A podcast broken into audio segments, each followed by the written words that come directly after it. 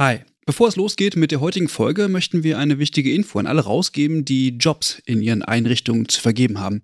Denn ab sofort kannst du deine Stellenanzeige hier bei uns im Podcast platzieren.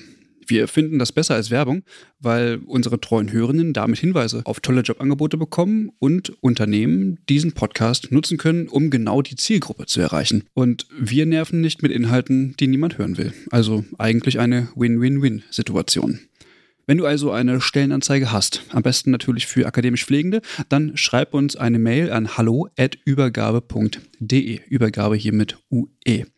Wir veröffentlichen dann die Anzeige hier mit den relevanten Infos. Wir freuen uns auf deine Mail und wünschen viel Spaß mit der heutigen Folge.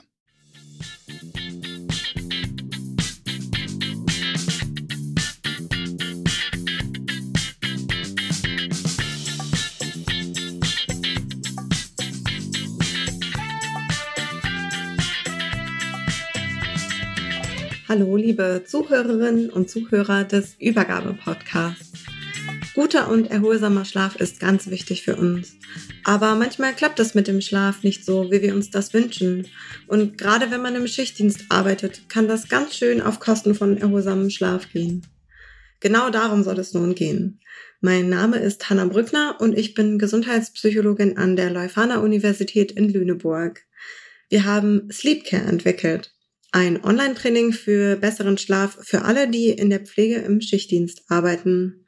Ich freue mich sehr, dass ich euch Sleepcare nun vorstellen kann. Zuerst ein paar Worte zum Hintergrund davon. Beim Training geht es um Schlafbeschwerden im Sinne der Insomnie, also die Art von Schlafbeschwerden, bei der es schwierig ist einzuschlafen oder auch durchzuschlafen. Man wacht auf, kann da nicht wieder einschlafen, man macht sich Sorgen über die Folgen von schlechtem Schlaf oder man ist einfach erschöpft und erledigt bei den Dingen, die man eigentlich tun muss oder tun möchte.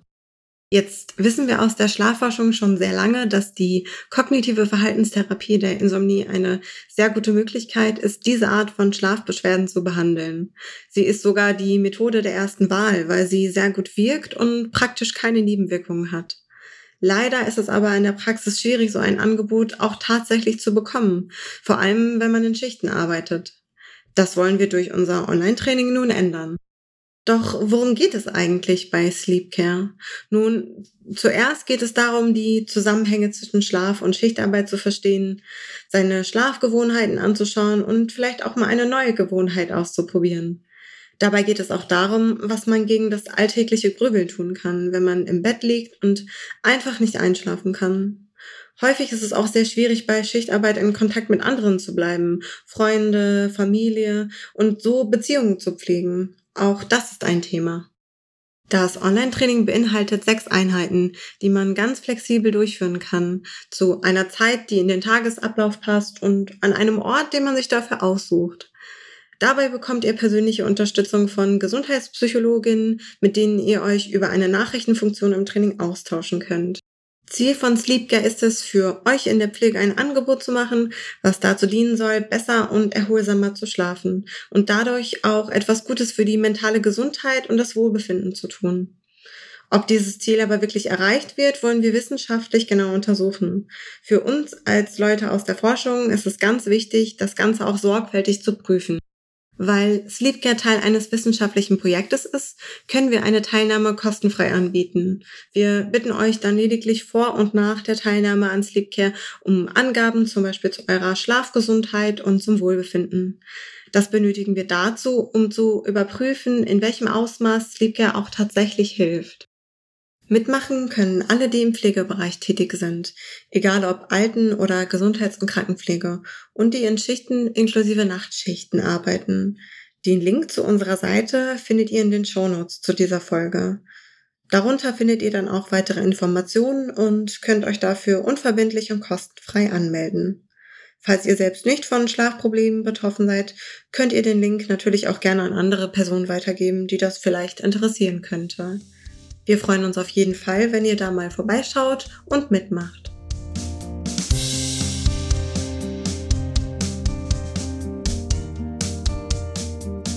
Hallo und herzlich willkommen zu einer neuen Folge des Übergabe-Podcasts. Heute in einer ungewöhnlichen Zusammensetzung.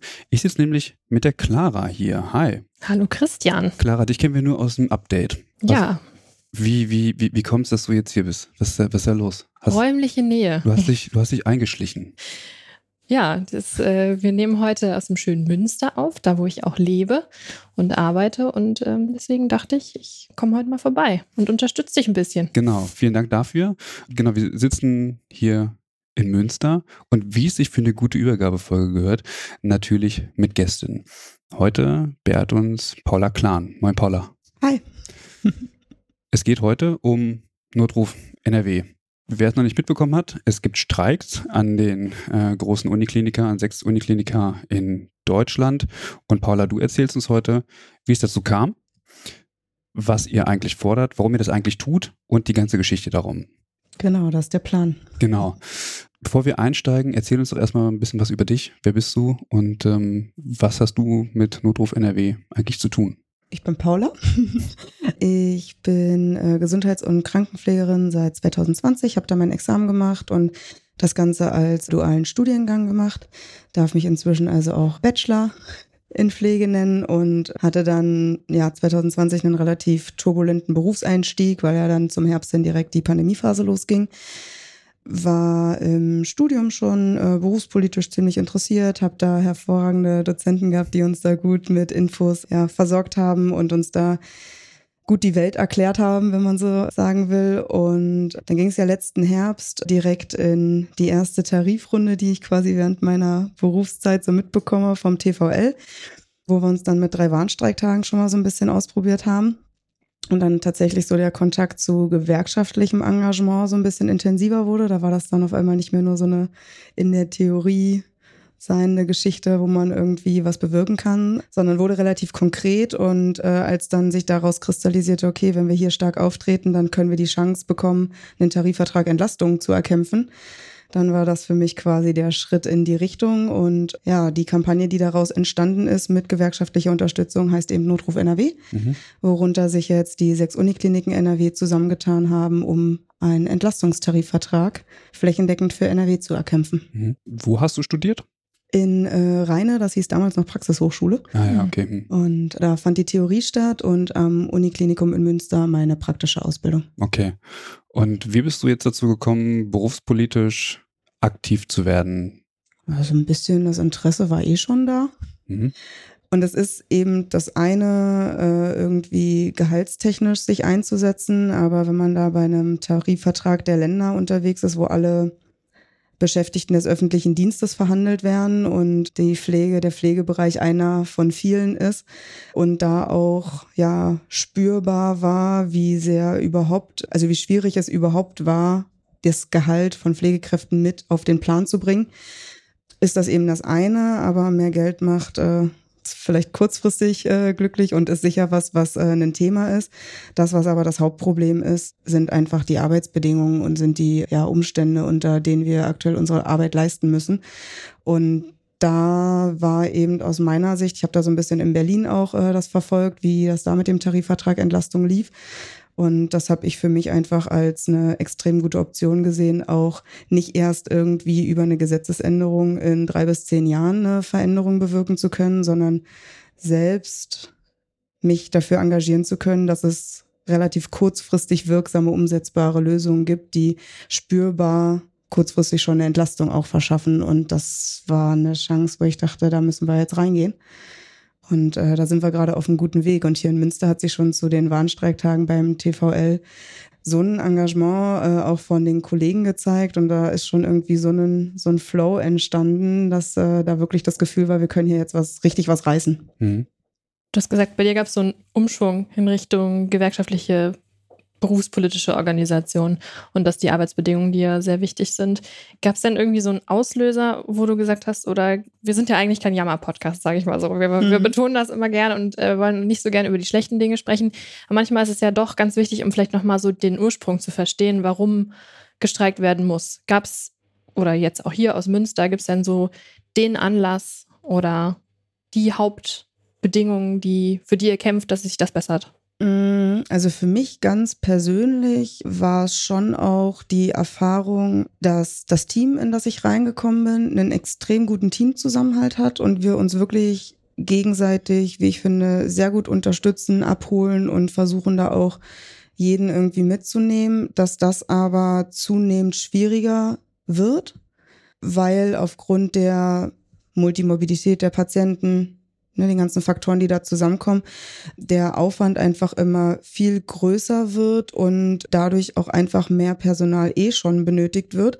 Und das ja aber auch nicht gebacken werden kann oder aus dem Hut gezaubert werden kann, sodass schon Bestrebungen da waren, jetzt ganz konkret am Beispiel den, den Nachtdienst von einer Person auf äh, zwei Examinierte für 28 Patienten aufzustocken, das nur sehr schleppend funktionierte und teilweise mit äh, Pflegeassistenten bis heute auch kompensiert werden muss, weil einfach das Personal an examinierten Kräften nicht da ist und da mitzukriegen, wie sich das immer mehr auch darauf auswirkt, dass man immer mehr Energie reinstecken muss, auch einen Teamzusammenhalt zu haben. Und unsere Versorgung oder unser Berufsalltag besteht nun mal aus Teamwork, sowohl untereinander als auch mit allen anderen, die da irgendwie dran mitwirken. Und da zu spüren, wie das immer schwieriger wird und ähm, immer mehr Kraft kostet und einen immer mehr davon abhält, sein eigentliche Fachkompetenz auch einzubringen und umsetzen zu können.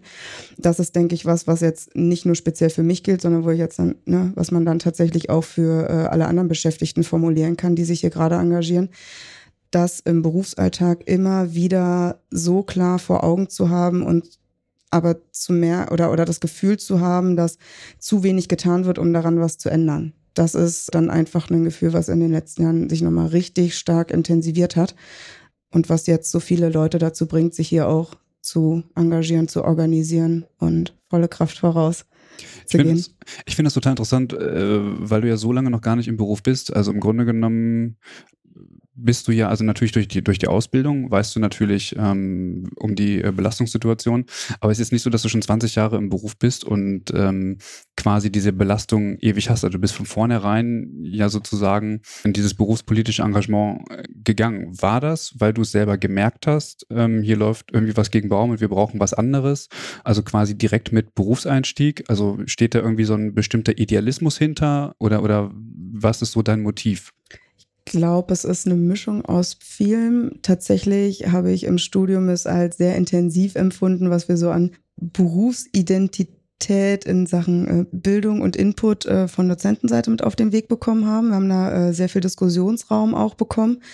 Und auf der anderen Seite bin ich zwar aktiv eher kurz in der Branche, aber im familiären Bereich da auch schon, also mein, mein, meine Verwandtschaft ist äh, gefühlt zu 50 Prozent in der Richtung unterwegs, so dass ich da schon auch immer irgendwie mitbekommen habe, äh, wie das so in den letzten Jahren, also es war halt irgendwie immer auch Thema.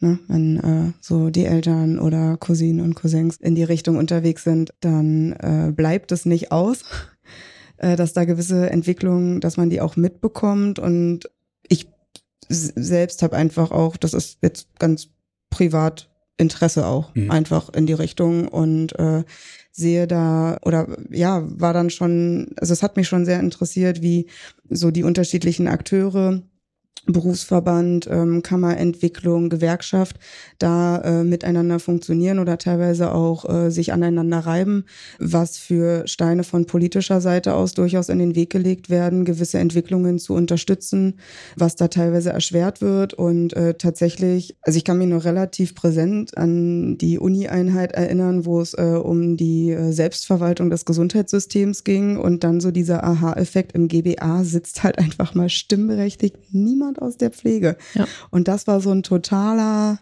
Moment, wo ich dachte, das, das, das kann doch nicht wahr sein. Wir sind Man, Woman Power, äh, die, die, die, die stärkste Berufsgruppe der ganzen Branche und alles wird über unsere Köpfe hinweg entschieden.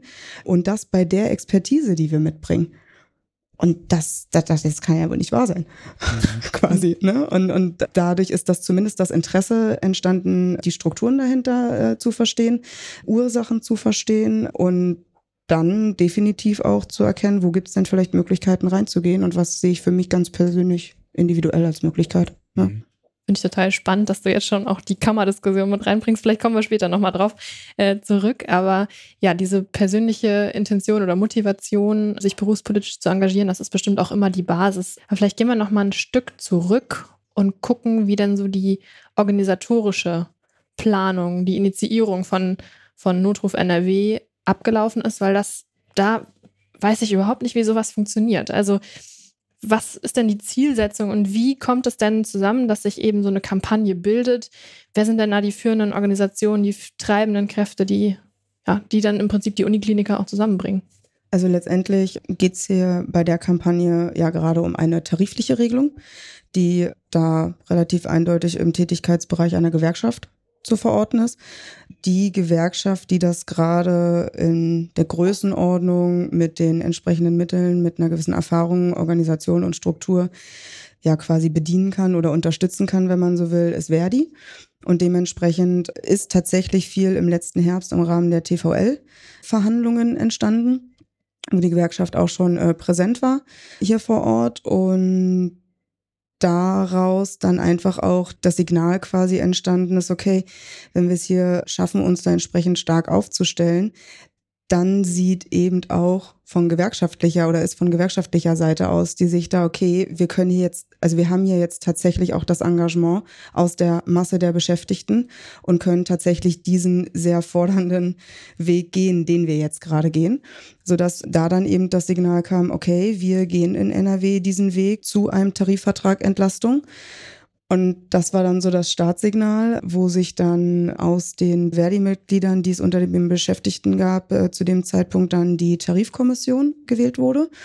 Die Tarifkommission bestand ursprünglich aus 61 Beschäftigten der Unikliniken. Weil wir inzwischen so an gewerkschaftlicher Organisationen zugelegt haben, wurden da jetzt nochmal äh, Positionen nachnominiert, sodass jetzt auf 75 Personen aufgestockt wurde. Mhm. Da sitzen aus allen sechs Standorten äh, Beschäftigte drin aus unterschiedlichen Tätigkeitsbereichen. Und da ging dann quasi von der TK aus auch durch Beteiligung von uns Beschäftigten die Organisations- Struktur los. Es gab im Januar dann ein Treffen von ersten aktiven Interessierten, wenn man so will, wo, ja, ich sag mal, das Ziel vorgestellt wurde und so ein bisschen die Idee vorgestellt wurde, wie man an dieses Ziel gelangen kann.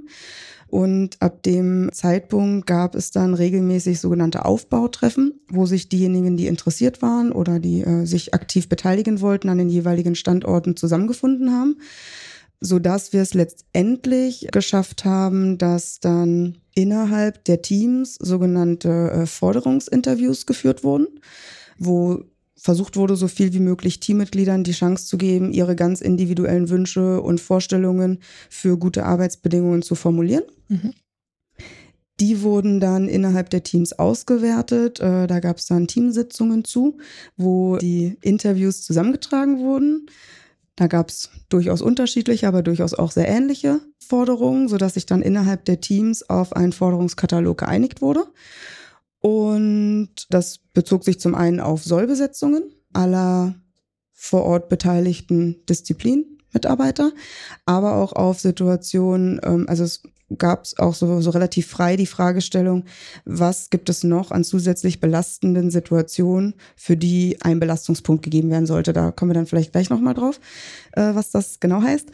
Und diese Teamforderungen wurden dann im April in Oberhausen zusammengetragen. Da gab es unser erstes äh, Treffen von allen sechs Standorten wo wir uns dann fachbereichsspezifisch zusammengefunden haben, über zwei Tage ganz intensiv in den Austausch gegangen sind und da schnell festgestellt haben, wir haben ziemlich viele identische Probleme, auch ein paar Unterschiede, die häufig allein in der Organisation, der Station zum Beispiel äh, liegen und konnten uns da aber schon auf äh, grobe gemeinsame Forderungen tatsächlich und Vorstellungen vor allem einigen.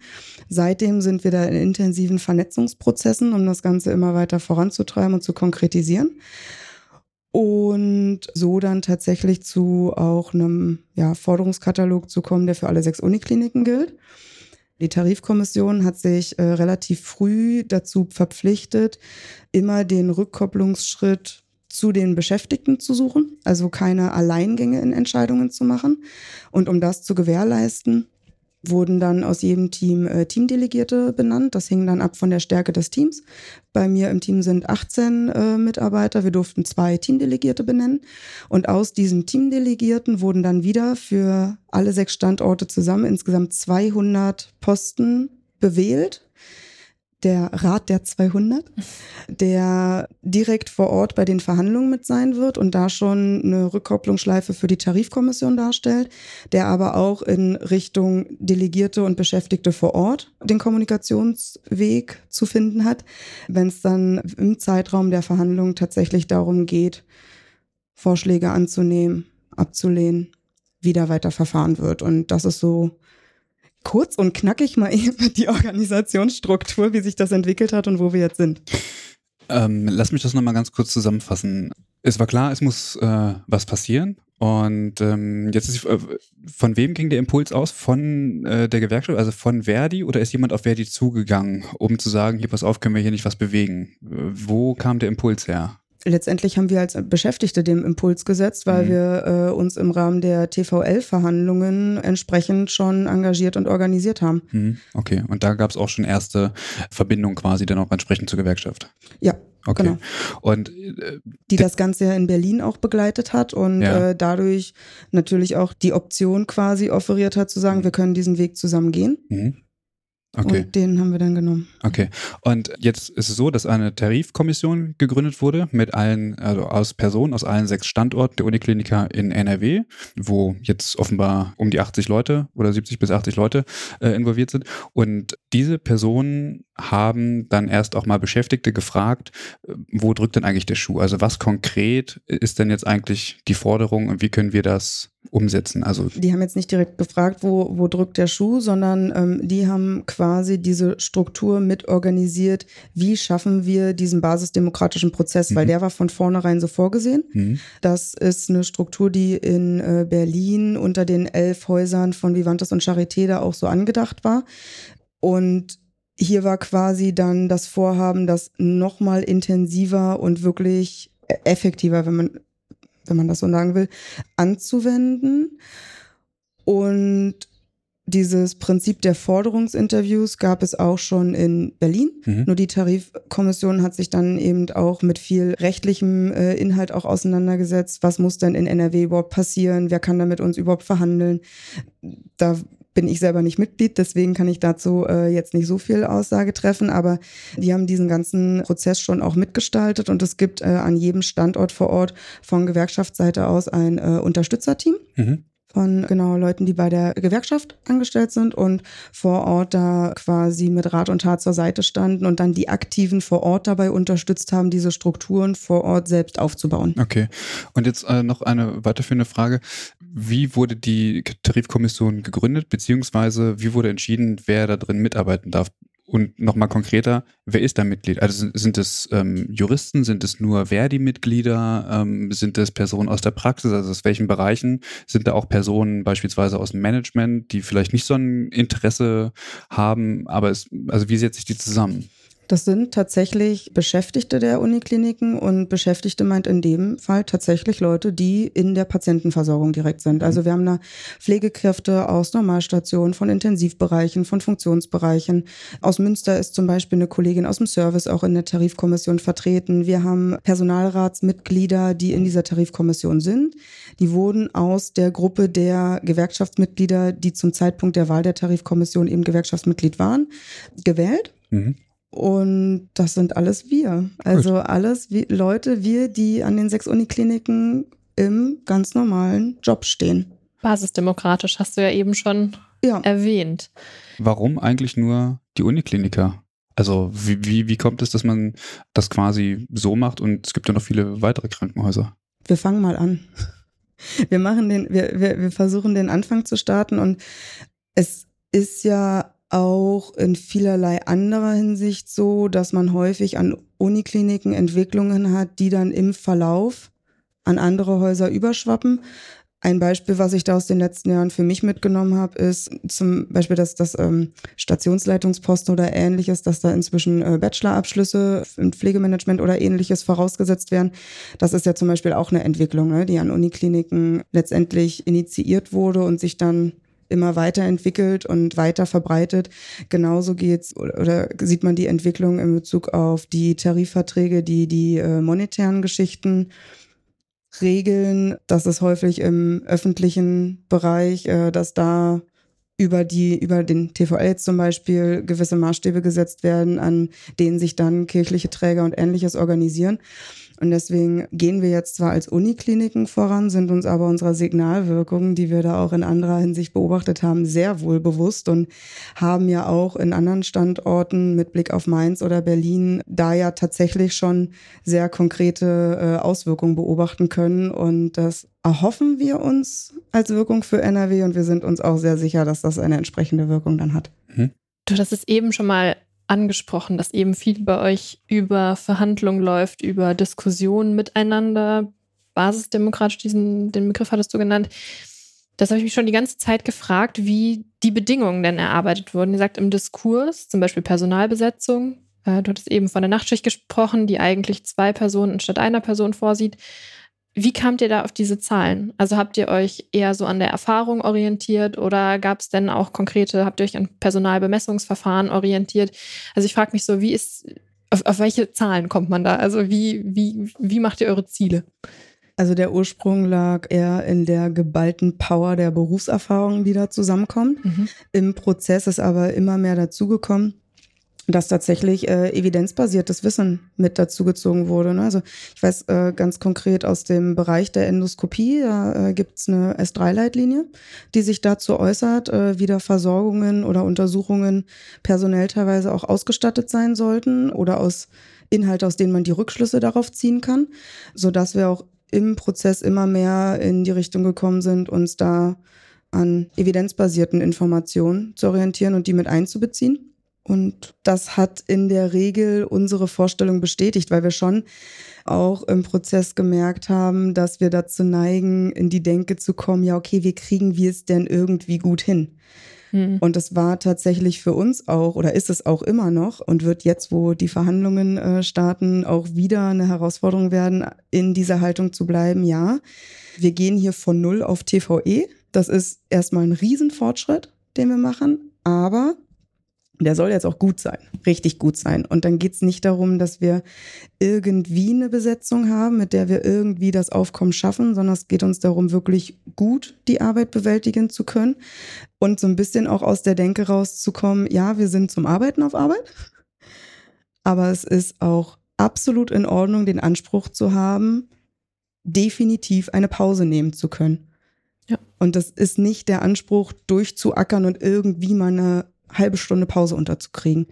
Und da mussten wir quasi auch immer wieder an uns selber arbeiten. Und das war dann, denke ich, relativ schnell auch für uns alle selbst so ein bisschen das Zeichen, dass wir da weniger in, in die Gefahr kommen, übertriebene Forderungen zu stellen und eher an uns arbeiten müssen, realistisch gute Forderungen zu stellen, die halt auch wirklich gute Arbeitsbedingungen ermöglichen. Inwieweit äh, ist Berlin da so ein Stück weit Blaupause oder Vorbild?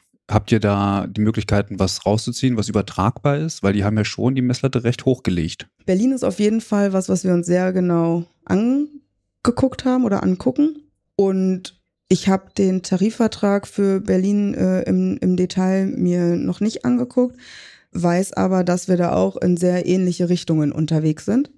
Das spricht dann ja auch dafür, dass das Dinge sind, die wir da fordern, die nicht irgendwie aus der Luft gegriffen sind, sondern die auch ihre Begründung haben und die auch einfach verdammt notwendig sind. Mhm. Und der Blick geht schon immer mal auf die Entwicklungen, die das in Berlin genommen hat und, und was Berlin erreicht hat. Und das ist sicher ein Ansporn für uns, eine ähnlich gute Lösung für NRW zu definieren. Zumal uns da auch schon klar ist, dass die elf Häuser, die da in Berlin eingeschlossen sind, das war auch schon ein wahnsinniger Fortschritt. Ne? Wenn man guckt, äh, in Mainz 2019 gab es einen Hausvertrag. In Berlin betrifft es jetzt schon zwei Arbeitgeber, wie Vivantes und Charité, mit insgesamt elf Häusern. Und in NRW betrifft es jetzt als Zahl nur sechs Häuser, aber eben alle Unikliniken. Und dadurch, dass unser Ziel ist, äh, das als Flächentarif zu erwirken, beinhaltet das natürlich auch alle, die mal Uniklinik werden wollen. Und ähm, soweit ich weiß, gibt es in Bielefeld Bestrebungen, Klinikum Richtung Uniklinikum äh, weiterzuentwickeln. Das würde dann eben oder unser Ziel wäre, dass die dann natürlich auch unter den Tarifvertrag fallen, sobald sie dann in dieser Stufe sind. Mhm. Ja, wo wir jetzt schon so ein bisschen bei Zahlen sind, äh, wie viele Kliniker, kann man das denn fassen, wie viele Personen jetzt aktuell streiken, wie viele äh, am Notruf NRW beteiligt sind? Ja, da habe ich ein bisschen Vorarbeit geleistet und mich mal schlau gemacht und ein paar Zahlen äh, zusammengetragen. Also wir haben es tatsächlich, wir sind jetzt in der dritten Streikwoche aktuell und unser unbefristeter äh, Streik hat am 4.5. angefangen und seitdem kommen täglich um die 350 bis 400 Streikenden äh, allein hier in Münster zusammen. Das ist an anderen Standorten ähnlich. Davon muss man sagen, real streikend sind dann ungefähr 280 Personen, weil viele sich im Frei engagieren und äh, aus ihrem Frei heraus dann hier aktiv werden, weil wir auch immer noch die Notversorgung gewährleisten müssen. Ne? Und ich sage jetzt, dass diese Anzahl an Leuten am Streik beteiligt ist oder zusammenkommt. Die, die den Notdienst leisten, verstehen wir genauso als am Streik Beteiligte, weil ohne die, die den Notdienst leisten, könnten andere, die äh, sich hier am Streikposten engagieren, das eben nicht machen. Und in Münster sind gewerkschaftlich organisiert inzwischen circa 1300 mhm. Beschäftigte. Das ist äh, ungefähr viermal so viel wie, äh, seit der TVL-Geschichte, seit letzten Herbst. Da gehen wir so langsam in Richtung 20 Prozent der Beschäftigten des Krankenhauses und das ist enorm, wenn man sich auch mal vor Augen hält, dass gewerkschaftliches Engagement im Gesundheitswesen jetzt nicht die lange Historie hat. Und an allen sechs Standorten kommen da inzwischen so um die 4000 Beschäftigte zusammen, die dann zwischengewerkschaftlich organisiert sind. Also unsere Tarifkommission ist ja heute in den ersten Verhandlungstag gestartet in Köln und hat da äh, der Arbeitgeberseite das erste Mal gegenüber gesessen und die wurden von den Kölner Kollegen auch lautstark äh, begleitet in die Verhandlungen und äh, unterstützt. Und wenn man so die Zahlen im Hinterkopf hat und dann sich überlegt, dass die da lautstark vor Ort äh, als Unterstützung der Tarifkommission mit vor Ort sind, dann hat das schon Power. Was ich mich immer frage, du hast jetzt von ähm, der Notbesetzung oder Notversorgung mhm. äh, gesprochen. Wie sieht die aus und wie wurde die äh, festgezogen? Äh, weil im Grunde genommen würde ich mal meinen, dass die Notbesetzung wahrscheinlich schon seit mehreren Jahren äh, ja irgendwie gelebt wird. Also äh, weniger geht ja nicht. Also wie seid ihr auf die Arbeitgeber äh, zugegangen und habt gesagt, wie habt ihr das austariert, was da sein muss und wer? Ähm, es wurden pro Standort äh, Notdienstvereinbarungen getroffen die für sich teilweise auch mehrere Tage Verhandlungen bedurften. Aachen oder in Aachen hat sich das Ganze deutlich schwieriger äh, gestaltet. Die haben aber jetzt dann auch endlich eine Notdienstvereinbarung mit ihrer Arbeitgeberseite verhandeln können. Für Münster gilt, dass die Feiertagsbesetzung die Notdienstbesetzung darstellt. Wir arbeiten da, das ist etwas, was, was wir auch quasi aus Berlin übernommen haben, mit Reduktion von Bettenkapazitäten bis hin zu ganzen Stationsschließungen, gestützt durch die Streikbereitschaft der Kollegen vor Ort. Also dem liegt auch ein gewisser Organisationsgrad zugrunde. Und Teil der Notdienstvereinbarung war es auch, die OP-Kapazitäten entsprechend zu reduzieren, weil natürlich, wenn keine Eingriffe, keine Untersuchungen stattfinden, auch automatisch die Patientenmasse äh, vor Ort auf den Stationen sich reduziert und sind da seit der ersten Woche dabei, immer weiter Reduktion anzumelden. Das Mindestmaß, was gefahren werden muss, ist eben in der Notdienstvereinbarung definiert. Da gibt es auch Bereiche, die teilweise von Kapazitätsreduktion ausgeschlossen sind. Das sind äh, zum Beispiel geschützt geschlossene psychiatrische ähm, Stationen oder die Intensivkapazitäten wurden da von vornherein äh, entsprechend beschränkt, weil aber auch beide Seiten gesagt haben, wir wollen ja auch eine Notversorgung gewährleisten. Mhm. Wir haben aber tatsächlich die abstruse Situation, dass wir teilweise aktuell angenehmere Dienste haben, weil eben genau das der Fall ist, was du gerade gesagt hast. Wir sind im Alltag so am Limit, wo eben nicht mit diesen Reduktionen gearbeitet wird, dass wir jetzt teilweise die Situation haben, unter den Reduktionen dann mal so langsam in die Richtung schnuppern zu können, wie unser Arbeitsalltag aussehen könnte, wenn wir einen TVE hätten. Mhm. Ne, wenn wir äh, eine entsprechende Besetzung vor Ort hätten. Ja, das ist, also mhm. das so zu begreifen und wahrzunehmen, das war an sich dann auch schon eine Erfahrung für sich. Ich frage mich immer, wie kriegt man Personen dazu zu streiken oder dazu, sich gewerkschaftlich dann zu organisieren? Weil das ist ja was eines, einen Streik auszurufen. und dann aber auch aktiv die Bereitschaft dafür zu generieren, Leute dazu zu bekommen, wirklich zu sagen, nee, wir lassen das jetzt mal und akzeptieren, dass es jetzt eben diese Notbesetzung äh, gibt. Also es, gerade im pflegerischen Bereich ist das ja auch wirklich äh, ein moralisches Ding, sehr, sehr moralisch-ethisch aufgeladen. Wie weit musstet ihr da motivieren und, was hat denn da geholfen? Und äh, wenn ich da noch äh, eine Frage reinschieben darf, äh, würde mich interessieren, ähm, weil das ja jetzt sehr Verdi gesteuert ist und das ist ja eine Beteiligungsgewerkschaft, sprich es gibt ja auch Menschen, die nicht in Verdi sind, aber am Ende davon äh, profitieren. Also wie setze ich das zusammen, dass die Leute, die nicht organisiert sind, dann trotzdem ja einen Benefit davon haben? Information, Information, Information, reden, reden, reden. Hm. Das ist äh, sicher irgendwie so das Losungswort äh, gewesen und immer wieder miteinander ins Gespräch gehen, alle Fragen offen zulassen und beantworten. Ich selbst war da bei mir im Team ziemlich aktiv und das waren die unterschiedlichsten Sorgen und Fragen, die da aufgetreten sind, die unterschiedlichsten Beweggründe, da bisher nicht aktiv geworden zu sein oder dann zu sagen, okay, ich mache es jetzt das, was uns letztendlich vereint, ist eben dieses greifbare Ziel der Veränderung. Und es ist auch jetzt noch nicht so, dass alle da komplett reinpreschen und hinterstehen. Aber es ist zumindest so, dass die Chance gesehen wird, die wir jetzt gerade haben. Und dann auch die Bereitschaft dazu da ist, die aktiven Kollegen zu unterstützen.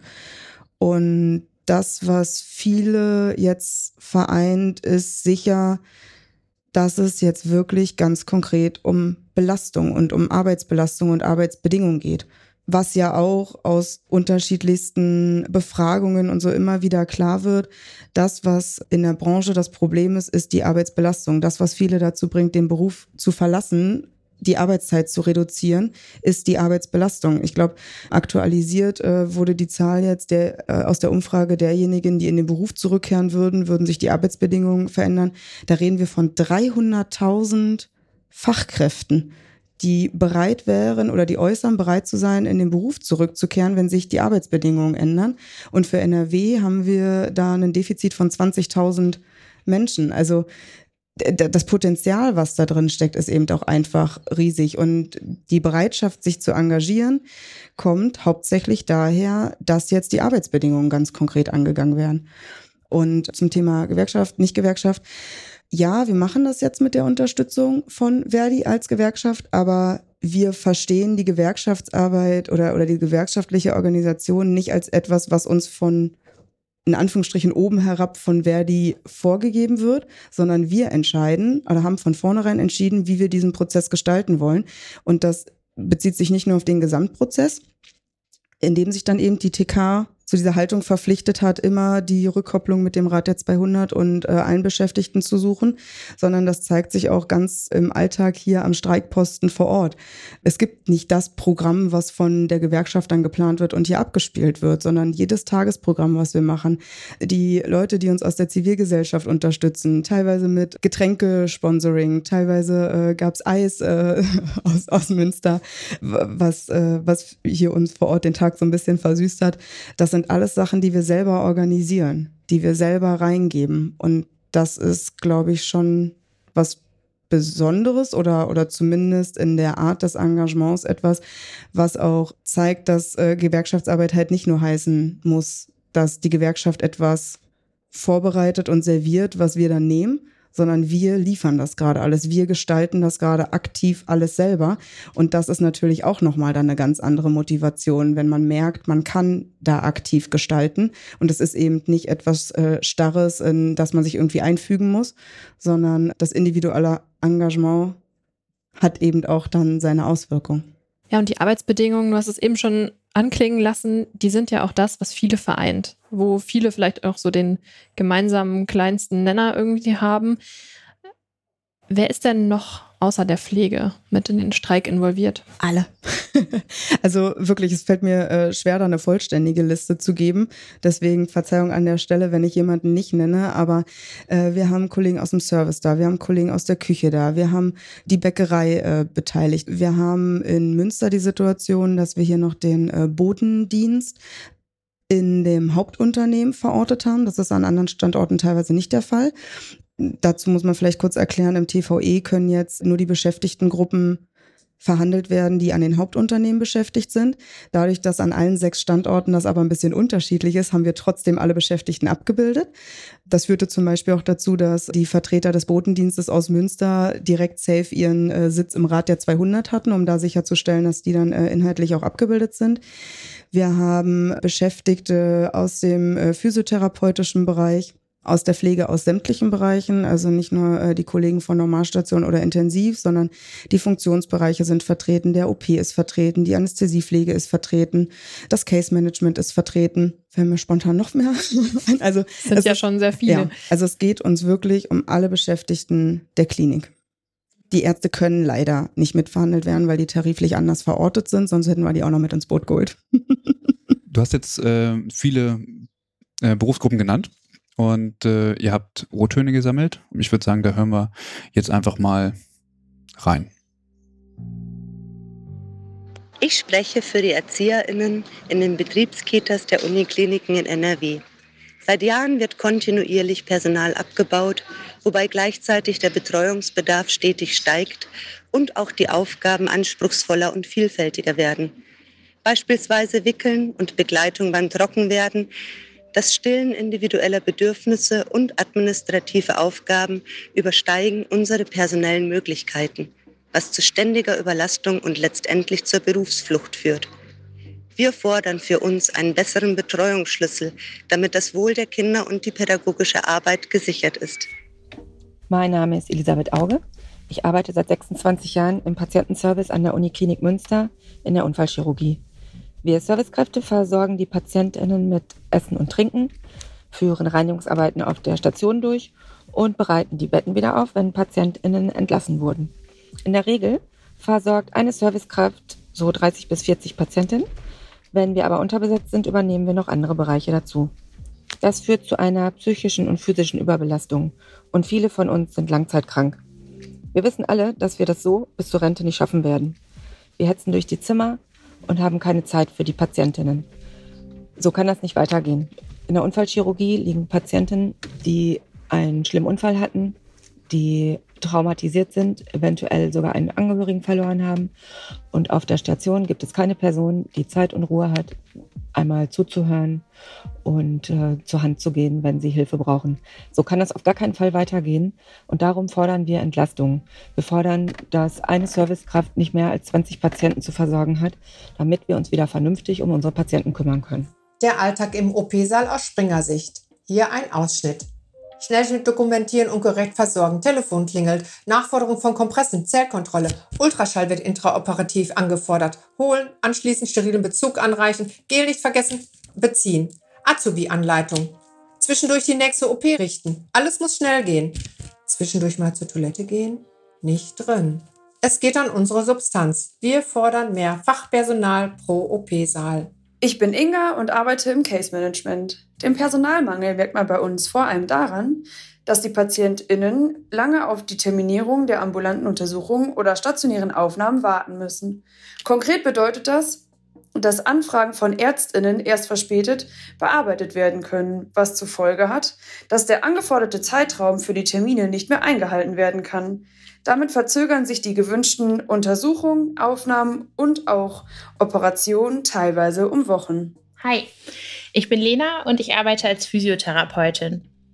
An der Uniklinik therapieren wir häufig ziemlich schwer betroffene Patienten mit komplexen Krankheitsbildern.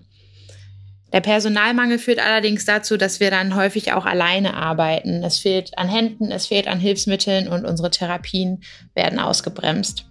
Das führt dann dazu, dass man zum Beispiel auf der Intensivstation tracheotomierte Patienten mit einer ausgeprägten Hemisymptomatik alleine mobilisieren muss. Und ihr könnt euch bestimmt alle vorstellen, welche körperliche Belastung das für uns bedeutet, mal ganz abgesehen von dem Gefühl, den Patienten nicht richtig gerecht werden zu können. Und das muss sich dringend ändern. Mit unserem Kampf für ein TVE möchten wir ein Zeichen setzen, denn mehr von uns ist besser für alle. Hallo, ich bin Pascal aus der Küche, Bereich Partyservice und Ausbildung. Ich streike, weil ich bessere Ausbildungsbedingungen für die Azubi fordere. Ich möchte eine 1 zu 1 Betreuung haben, weil bei zu hoher Auftragslage die Ausbildung nur nebenher läuft und die Azubi machen dadurch nur Hilfsarbeit statt zu lernen. Unter dieser Voraussetzung kann keine gute Ausbildung mehr gewährleistet werden. Hallo, ich bin Rike, Auszubildende in der Pflege an einer Uniklinik in NRW. Und wir können nicht mehr. Jeden Tag müssen wir Aufgaben übernehmen, dessen Verantwortung wir nicht tragen können und nicht dürfen. Es ist kein Personal da, welches uns anleiten könnte, gar unsere Tätigkeiten überprüfen könnte. Wir werden mit vielen Patienten alleine gelassen und wir erfahren keine bis kaum Praxisanleitung.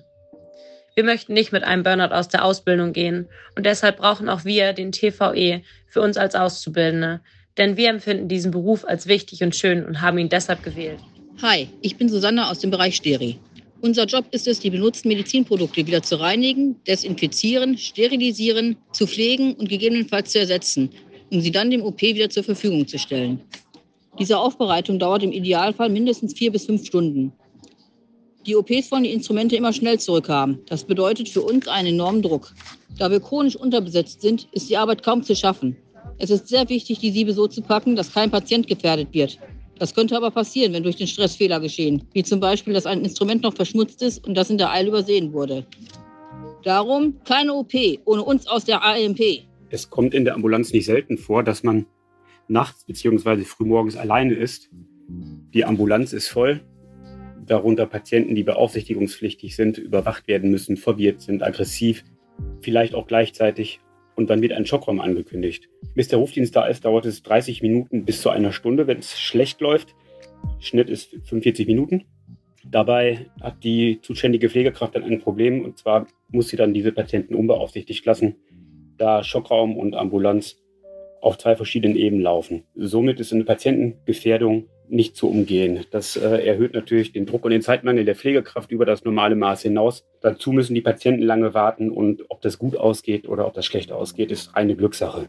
In diesem Sinne, TVE für NRW. Moin, ich bin der Tim, ich arbeite in der Uniklinik im Botendienst. Mal eine Geschichte, die uns immer wieder trifft durch Personalmangel, ist, dass wir mehrere lebensbedrohliche Aufträge gleichzeitig haben und wir zum Beispiel Blut an mehrere verschiedene Stationen bringen müssen und entscheiden müssen, wo gehen wir zuerst hin? Wer ist wichtiger? Was ist schneller notwendig, dass da Blut hinkommt? Das ist etwas, das ist undenkbar, dass man eben warten muss auf Blut, weil Personalmangel herrscht. Das könnte sich einfach vermeiden lassen, indem eben mehr Leute da sind, mehr angestellt werden. Hallo, ich bin der Tristan aus der Küche des Uniklinikums Münster als gelernter Bäcker im Team der Bäckerei. Ich streike heute weil ich in meiner zehnjährigen Karriere beim Uniklinikum gemerkt habe, wie der Personalabbau auch in meinem Team vorangeschritten ist und wie aus vermeintlich provisorischen Notlösungen Dauerzustände geworden sind. Es mangelt an Personal, um die Maschinen verantwortungsvoll zu bedienen und zu überwachen. Täglich müssen sich Mehlsäcke zu je 25 Kilo von A nach B getragen werden, um die Teige für über 1800 Brötchen, 1500 Körnerbrötchen, 1000 Stück Blechkuchen und mehrere Brote zu bereiten. Für diese Tragerei liegen keine Hilfsmittel vor die körperliche Belastung liegt auf der Hand. Dieser Status quo kann nicht beibehalten werden. Mich ähm, interessiert jetzt, das Management hat sicherlich nicht so viel Bock ähm, auf diesen Streik. Äh, wie hm, tretet ihr denen gegenüber ähm, und was für, ja, wie soll ich das sagen, was für Konsequenzen müsst ihr oder mit welchen Konsequenzen müsst ihr leben, ähm, gerade jetzt auch was den, was den Streik betrifft? Mm, da haben wir mit den Klinikleitungen an den einzelnen Standorten bisher sehr unterschiedliche Erfahrungen gemacht. Hm. In Münster haben wir die gute Situation, dass wir von vornherein auf Akzeptanz für unsere Forderungen und auf Akzeptanz für unser Engagement für einen Tarifvertrag Entlastung gestoßen sind so dass wir da von vornherein die Situation hatten, dass beide Seiten gesagt haben, wir möchten diesen Weg zusammengehen. Mhm. Und wir sind uns der Herausforderungen bewusst und beide Seiten haben gegenseitig quasi schon das Verständnis dafür mitgebracht, dass man das jetzt nicht aus Jux und Dollerei macht, sondern dass es dafür eine Ursache, dass es dafür einen Grund gibt und dass es die beste Lösung für beide Seiten ist, da zu versuchen, einen gemeinsamen Weg zu finden. Und sicher gibt es da auch viele Punkte, an denen wir äh, mal nicht so überein sind. Wir haben das jetzt für den Zeitraum des Erzwingungsstreiks so quasi organisiert bekommen, dass es tägliche Rückkopplungs- Gespräche zwischen der Streikleitung und Vorstandsvertretern gibt, mhm. in denen zum einen tagesaktuelle Sachen besprochen werden, aber wo dann auch die Anmeldungen von weiteren, muss man ja inzwischen sagen, Betten oder Stationsschließungen besprochen wird, wo auch von Arbeitgeberseite aus durchaus die Rückmeldung kommt, wir kommen hier und da an unsere Grenzen dessen, was wir eben um die Notversorgung zu gewährleisten, auch für den Raum Münster, was wir da umsetzen können. Was aber definitiv der Fall ist, ist, dass nicht von vornherein gesagt wird, das geht gar nicht, sondern schon auf beiden Seiten die Bereitschaft immer da ist, zu gucken, wie findet man da jetzt die beste Möglichkeit für den Arbeitgeber eine gewisse Versorgungskapazität weiter zu gewährleisten äh, für die Region und von unserer Seite aus aber auch für die Streikenden das Streikrecht zu gewähren. Mhm. Und bisher äh, haben wir da immer ganz gute Lösungen gefunden und einen ganz guten Umgang miteinander gefunden. Wie gesagt, das sieht an anderen Standorten anders aus. Ich hatte vorhin schon mal kurz auf Aachen verwiesen. Äh, da hatten wir im Vorlauf zur Landtagswahl tatsächlich die Situation, dass da eine Notdienstvereinbarung lange verwehrt wurde, was dazu geführt hatte, dass die Streikenden vor Ort sich einseitig an ihre Vorschläge zur Notdienstvereinbarung gehalten haben. Den äh, Auszubildenden wurde dort relativ direkt ihr Streikrecht verwehrt, indem ihnen streikende Tage als Fehlzeiten angerechnet wurden, was ja letztendlich die Zulassung zum Examen kosten würde ab einer gewissen Summe. Da hatten wir von politischer Seite dann auch durchaus Unterstützung bekommen und das hat sich jetzt äh, dahin entwickelt, dass Aachen, wie gesagt, ja jetzt auch einer Notdienstvereinbarung zugestimmt hat und auch die Geschichten, die da in Richtung Azubis liefen, entsprechend jetzt anders gehandhabt werden, um auch den Auszubildenden da ihr Streikrecht zu gewähren. Ist das rückabgewickelt worden? Die Fehlzeiten, die dann entstanden Soweit sind? ich weiß, sollte sich, äh, war das der Plan, ja. Okay. Genau, wie die Umsetzung dazu aussieht, da habe ich gerade keine aktuellen mhm. Infos zu. Aber das war auf jeden Fall von vornherein unser Bestreben, dass alles, was da als Fehlzeit angerechnet wurde, natürlich zurückgenommen wird. Mhm. Deswegen gibt es da sicher an, an jedem Standort unterschiedliche Probleme, mit denen man es dann zu tun hat, die dann im Alltag bewältigt werden müssen. Aber letztendlich sind wir nicht umsonst an den Punkt gekommen, an dem wir jetzt sind und wir wissen uns da ganz gut zu positionieren. Okay. Äh, kommen wir mal zum äh, eigentlichen, also zum richtig spannenden Teil. äh, denn wir reden die ganze Zeit drumherum, aber was fordert ihr? Was wir wollen. Wir wollen Sollbesetzungen über Ratios benannt für jeden Bereich. Wir wollen, dass wenn diese Sollbesetzungen unterschritten werden, personell, es Belastungspunkte gibt. Und ab einer gewissen Anzahl an Belastungspunkten soll es dann einen Ausgleich für diese Überlastung geben, und zwar in Form von Freizeit. Wir fordern einen Freizeitausgleich. Wir fordern also zusätzliche Freischicht, eine zusätzliche Freischicht, die es dann ab einer noch zu verhandelnden Anzahl an Belastungspunkten geben soll. Und ja, nicht nur anhand von Sollbesetzungen, sondern es wird auch Verhandlungsgegenstand sein, gewisse Belastungssituationen mit Belastungspunkten zu versehen oder Situationen mit belastungsauslösenden äh, Punkten zu versehen. Welche sind das zum Beispiel?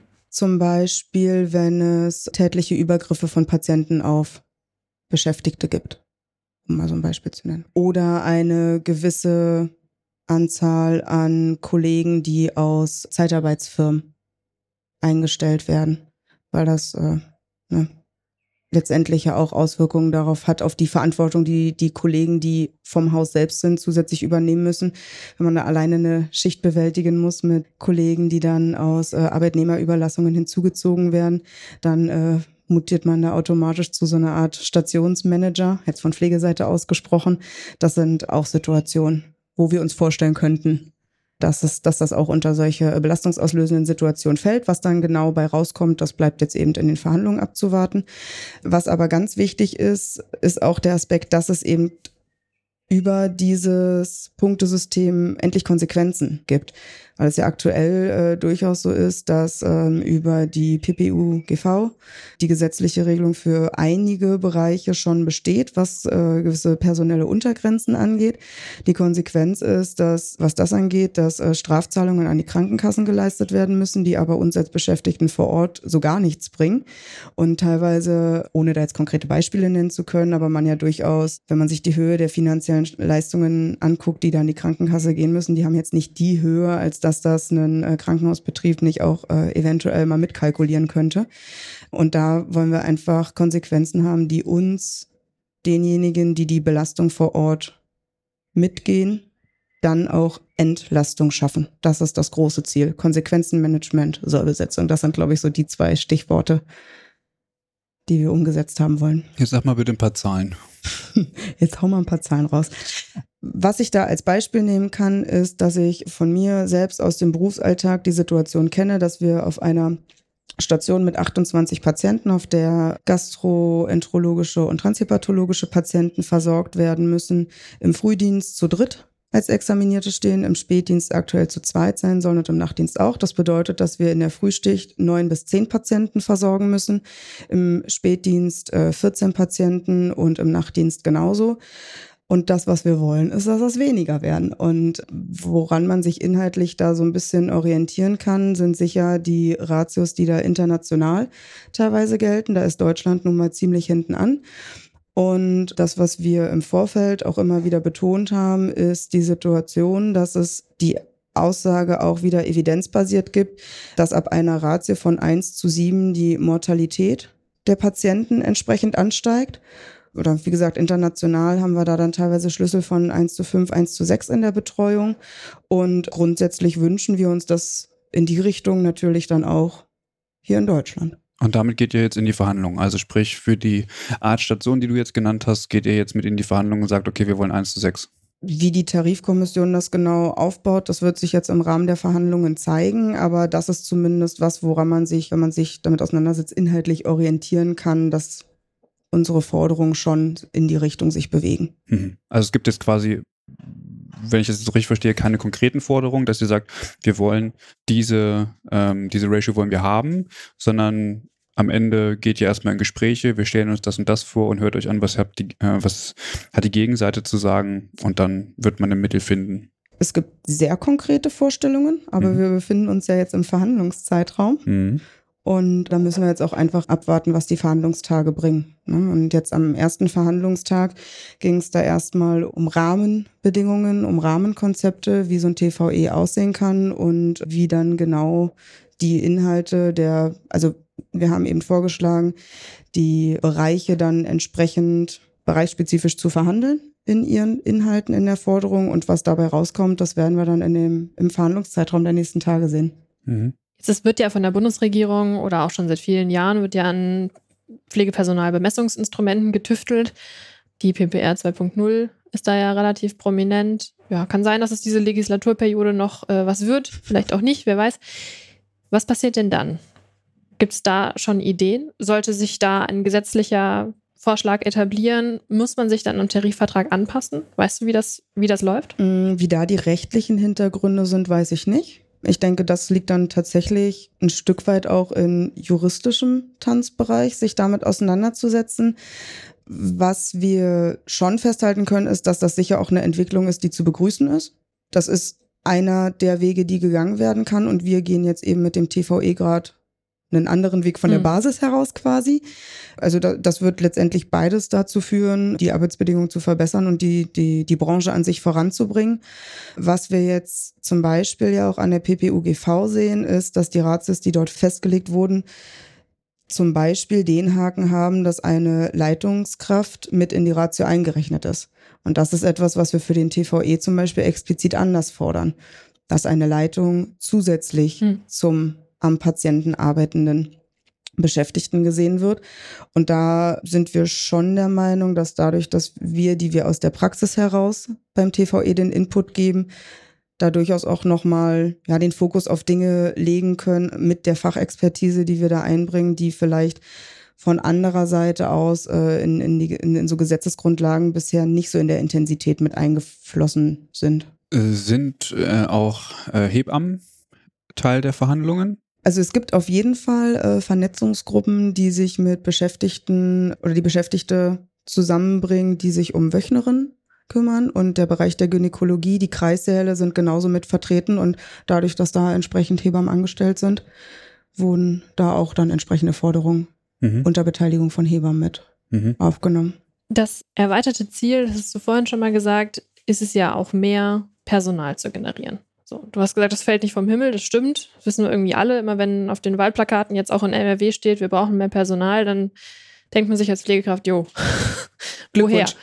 ähm, Wie kann denn so ein Tarifvertrag Entlastung denn dafür sorgen, dass wir mehr Personal bekommen? Also zum einen erstmal auch da kann man den Blick nach Berlin äh, wenden. Da gibt es im Tarifvertrag Entlastung eine Übergangsregelung, die sich, wenn mich nicht alles täuscht, auf die ersten drei Jahre der Wirkzeit bezieht, wo quasi eine Deckelung der möglichen oder auszulösenden Freischichten beschlossen wurde, sodass die Kollegen da zwar ihre Belastungspunkte sammeln, aber für das erste Jahr, wenn mich nicht alles täuscht, nur fünf Freischichten generiert bekommen können. Für den Zeitraum, wenn diese fünf Freischichten, diese Kapazität ausgeschöpft ist, gibt es dann Alternativregelungen, die für den restlichen Zeitraum des äh, Jahres gelten. Im nächsten Jahr ist es dann wieder gestaffelt, sodass da auch eine Übergangsregelung geschaffen wurde, um dem Arbeitgeber oder um der Arbeitgeberseite aus auch zu ermöglichen, sich darauf einzustellen und entsprechende Maßnahmen zu initiieren, um eben Personal zu organisieren und zu generieren fürs Haus. Auch das ist jetzt in NRW Verhandlungsgegenstand und da werden wir dann gucken müssen, worauf sich dann beide Seiten einigen können. Welche Maßnahmen der Arbeitgeber da dann ergreift, liegt ein Stück weit in der Verantwortung des Arbeitgebers. Ne, Unikliniken haben über äh, Versorgungsverträge auch einen gewissen Versorgungsauftrag. Es müssen für diverse Fachbereiche gewisse Kapazitäten geschaffen sein. Daran ist nicht so einfach zu rütteln und das muss gewährleistet werden. Ähm, wir sehen in Berlin und Mainz, dass die Kliniken so schwierig teilweise die Auseinandersetzungen waren, es dann doch sehr schnell hinbekommen haben, ein TVE als Werbung für sich zu nutzen um auf die dadurch resultierenden oder daraus resultierenden besseren Arbeitsbedingungen hinzuweisen. Wie gesagt, da muss der Arbeitgeber letztendlich auch ein Stück weit äh, dann selbst aktiv werden, ob es dann vielleicht doch erstmal wieder zu einem äh, erhöhten Inanspruchnehmen von Arbeitnehmerüberlassung kommt, ob man sich dann doch auf eine gewisse Kapazitätsreduktion einstellt. Das sind dann Sachen, die bleiben abzuwarten. Die Umsetzung wird nicht von heute auf morgen erwartet. Und letztendlich ist das Ziel oder ist es immer noch, ja, das Wissen darum, dass sich ja dann sukzessive etwas verbessert? Und eben auch das Hintergrundwissen, wenn man sieht, dass dieser Tarifvertrag greift, und wir sehen es in Mainz, wir sehen es in Berlin, dass dann Beschäftigte, die eben äußern, sie würden bei verbesserten Arbeitsbedingungen zurückgehen, auch wieder zurückgewonnen werden können.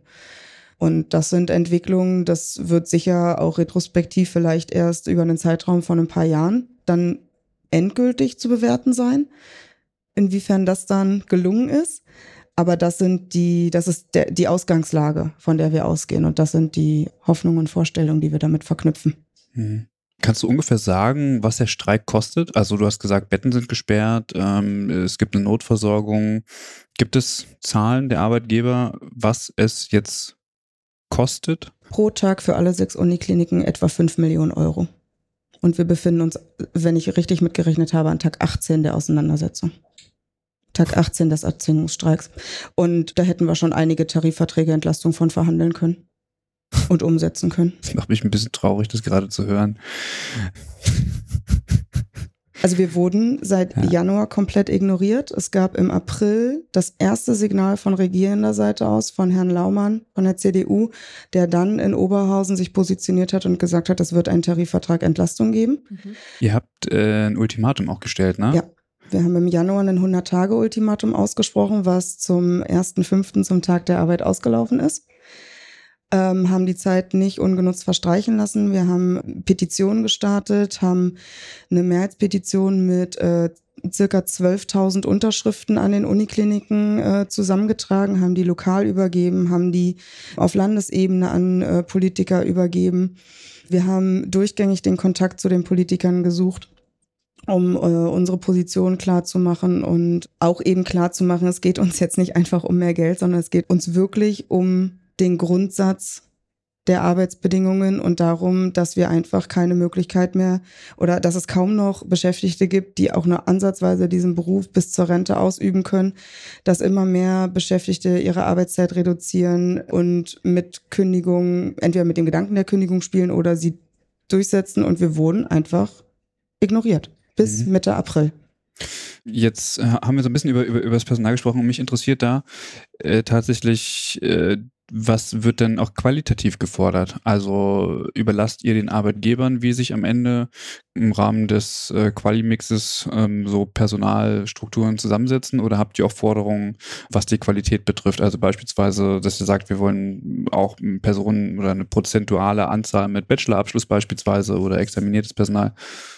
Also es geht äh, bei den Sollbesetzungen, die wir fordern, um Fachpersonal, hm. ganz explizit um fachkompetent ausgebildetes Personal. Mhm. Es gibt auch Forderungsinhalte, die sich dann auf medizinische Fachangestellte äh, im Stationsteam zum Beispiel, als Beispiel jetzt, beziehen. Es gibt äh, auch eine Gruppe an, ja, ein, ein quasi Bereich an äh, Beschäftigten mit äh, akademischen Abschlüssen, die sich positionieren und Forderungen einbringen. Das ist auf jeden Fall äh, ein Fokus, den wir setzen wollen, ja. Mhm.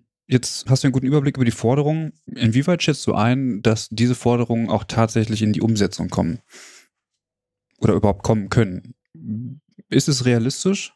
Zurzeit bin ich da sehr guter Dinge, weil ich auch sehr viel Zeit am Streikposten verbracht habe seit Beginn des Streiks und einfach sehe, dass die Motivation zum Engagement nicht abreißt. Das ist ne, man könnte ja jetzt meinen, okay, man geht raus zum Streik und dann äh, dreht man hier den ganzen Tag Däumchen und geht nach Hause und war da mal kurz anwesend oder man freut sich drüber, dass man streiken kann und theoretisch gar nicht hier vor Ort sein muss. Es sei dann, man muss in Rufbereitschaft sein, um im Zweifelsfall im Notdienst unterstützen zu können, falls sich die Situation ergibt. Ähm, aber das wird überhaupt nicht so wahrgenommen. Die Leute, die treffen sich hier an den Streikposten vor Ort, äh, gehen jeden Tag in den Austausch miteinander, unterstützen sich gegenseitig, äh, wenn es äh, organisatorische Probleme gibt, unterstützen sich in der Umsetzung, unterstützen sich darin, weiter sich auch inhaltlich mit den Forderungen auseinanderzusetzen. Jetzt, wo, die, wo der Verhandlungszeitraum beginnt, ist es ganz elementar, dass wir da auch up-to-date bleiben und auch unsere Tarifkommission und unseren äh, Delegiertenrat der 200 weiter unterstützen können.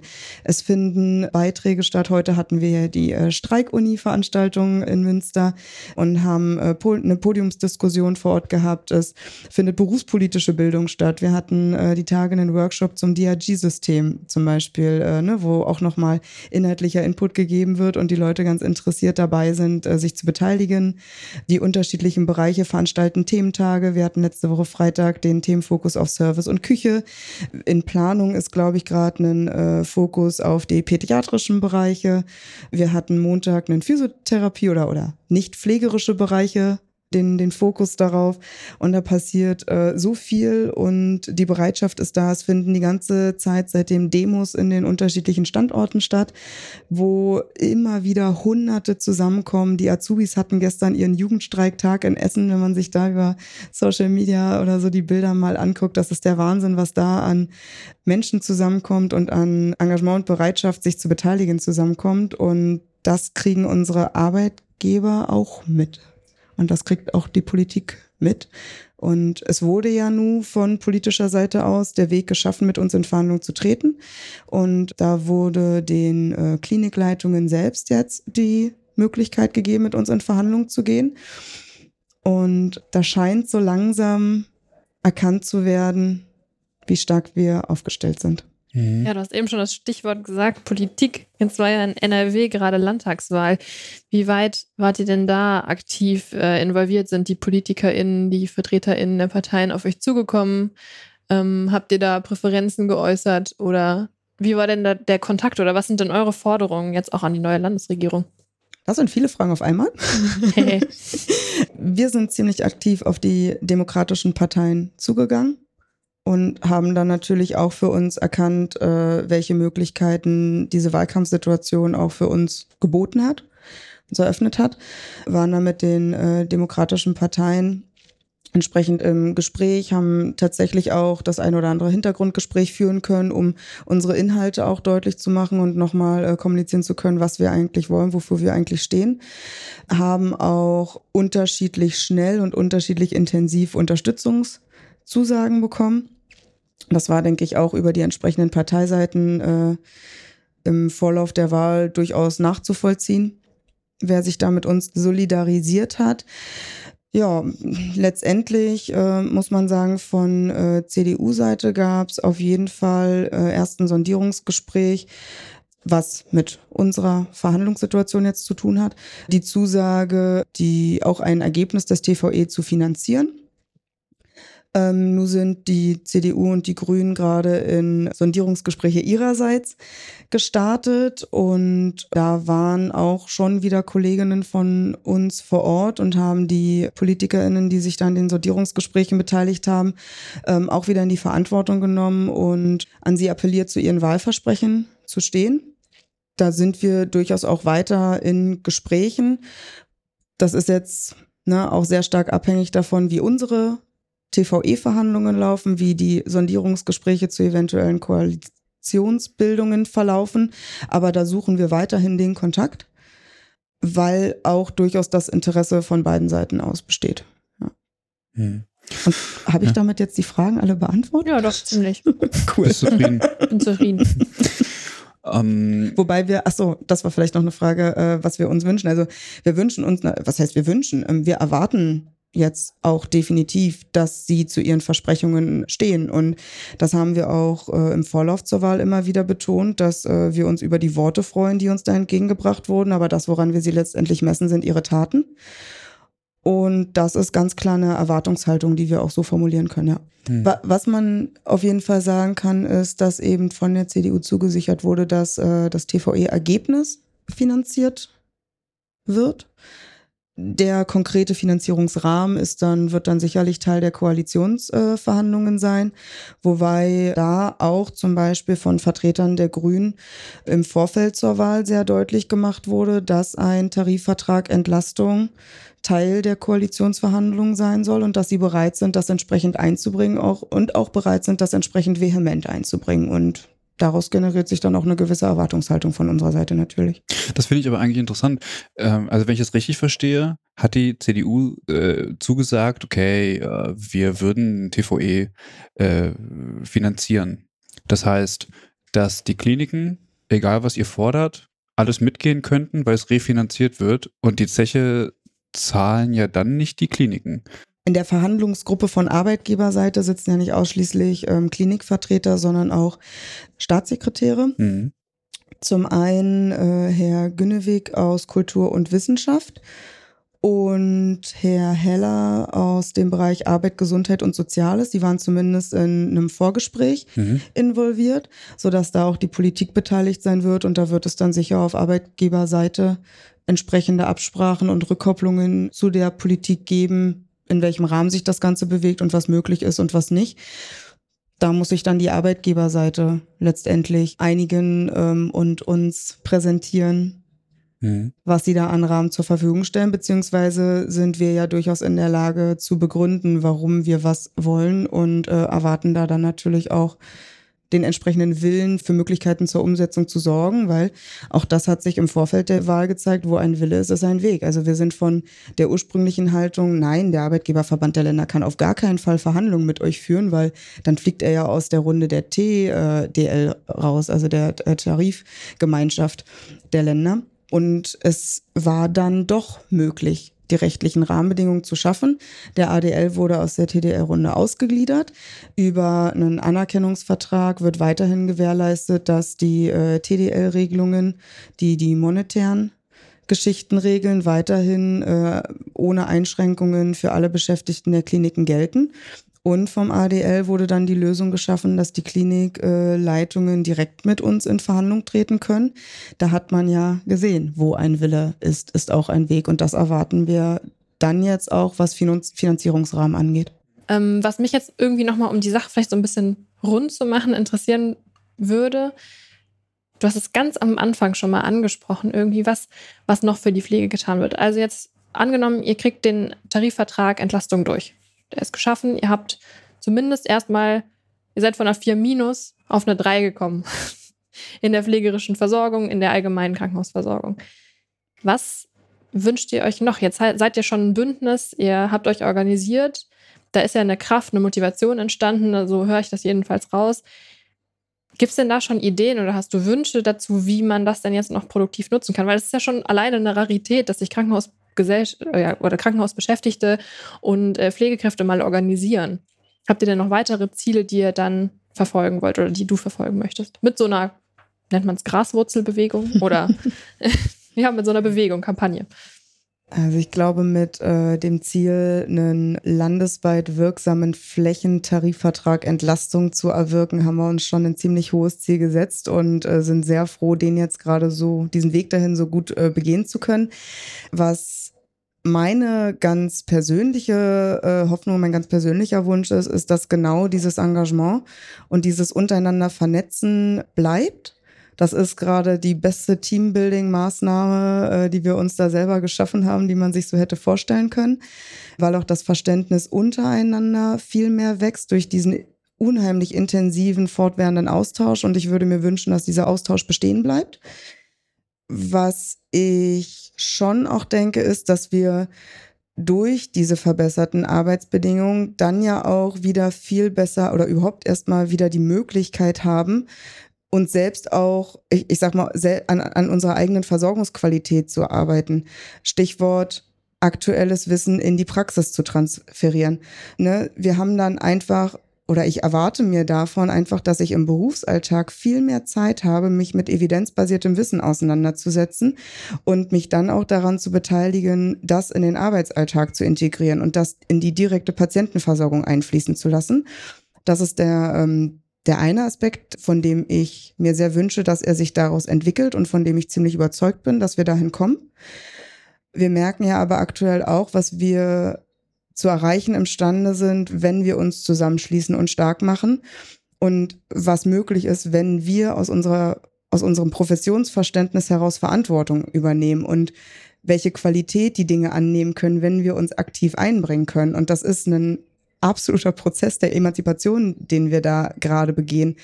Und uns da weiter als Profession zu begreifen und so selbstbewusst, wie wir jetzt gerade auftreten, weiterzugehen und das nicht nur im Rahmen von so groß dimensionierten Tarifverhandlungen zu haben, sondern auch ganz bewusst in der interdisziplinären Zusammenarbeit, im alltäglichen Geschehen des Berufs einzubringen.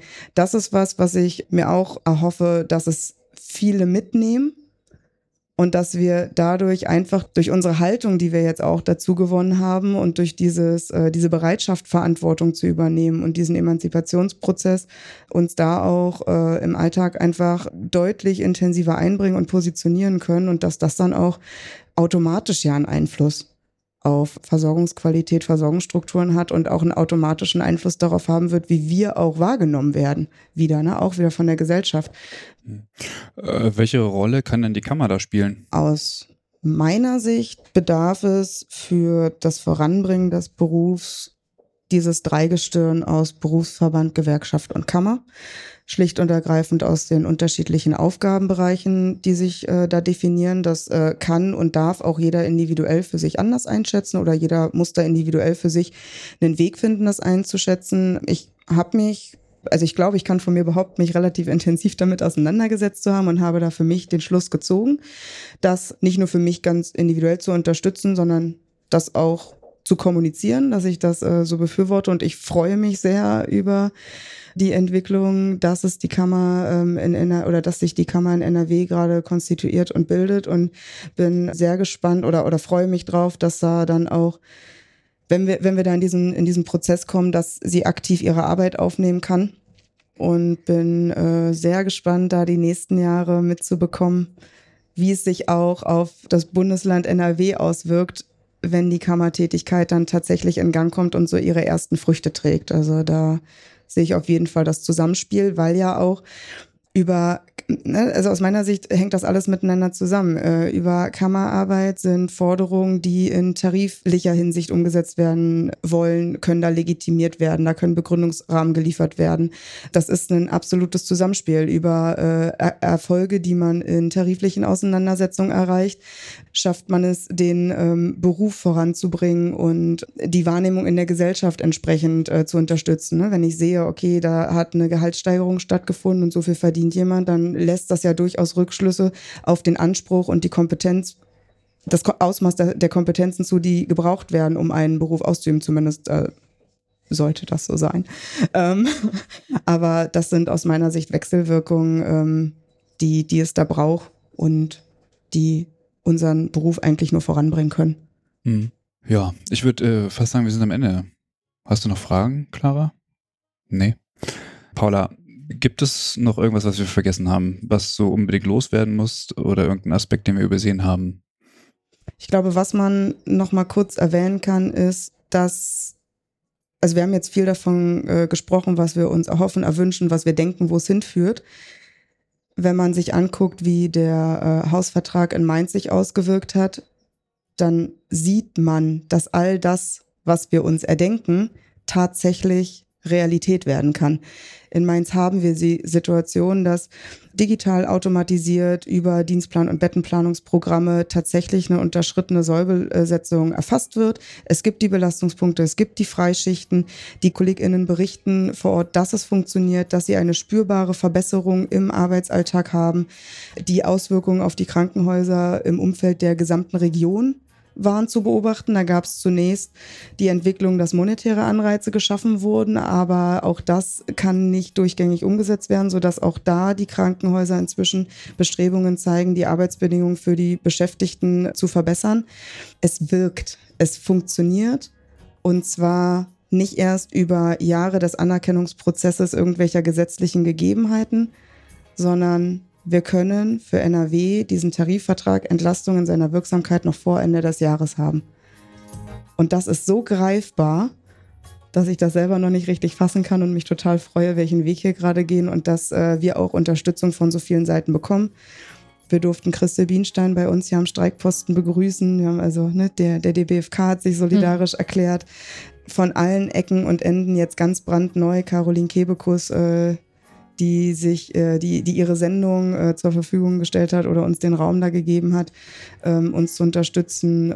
Das ist äh, ein Weg, von dem ich mir wünsche, dass auch andere Kliniken und andere Bundesländer ihn noch gehen. Und dann das Zusammenspiel aus allem kann, glaube ich, was richtig Gutes werden. Ja, wer weiß. Vielleicht klappt es ja mit der Signalwirkung, die du vorhin angesprochen hast.